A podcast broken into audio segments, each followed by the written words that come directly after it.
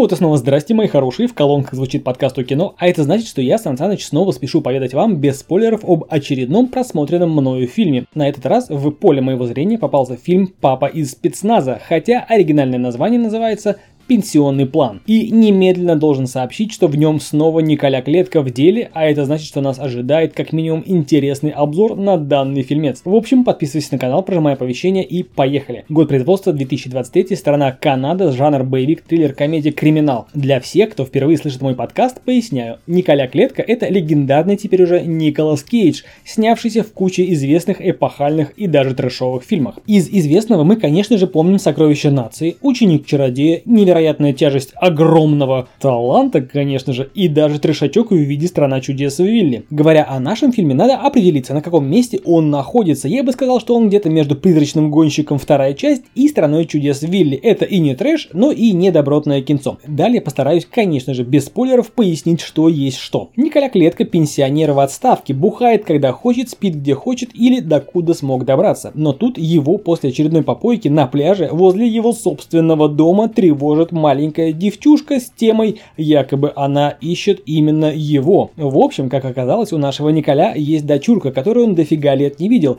и даже не справлялся о том, как у нее житие-бытие. А дочурка тем временем не сидела на месте и в полный рост искала на свою подросшую жопку приключений. Заделала себе свою дочку, а ее муж подрезал важную флешку у криминального босса. Собственно, тот самый босс теперь и преследует всю семью, дабы вернуть свое. Так вот, спасаясь от разъяренного криминального босса, Эшли с маленькой дочерью дочерью вынуждена обратиться за помощью к отцу, которого она не видела уже очень давно. Тот кажется обычным пожилым пляжным бездельником, но эффективность, с которой он раз за разом легко избавляется от вооруженных до зубов преследователей, говорит об одном – в прошлом папка был не так-то и прост. И действительно, Николя оказывается бывшим переговорщиком, только эти переговоры были силовые, и те, кого ему не удавалось переубедить, не жили долго и счастливо. В общем, Николя как всегда крут, а вот насколько, смотрите в этом фильме. Из позитивного можно отметить актерскую игру и места съемки, которые просто радуют глаз. Про сценарий, про проработанность боевых сцен ничего говорить не буду, тут или хорошо, или ничего. С учетом скромного бюджета и слабоватого сценария фильм получился вполне себе себе ничего. Говоря простым языком, мы наблюдаем просто забавное, даже несколько игривое зрелище, типа собрались свои ребята,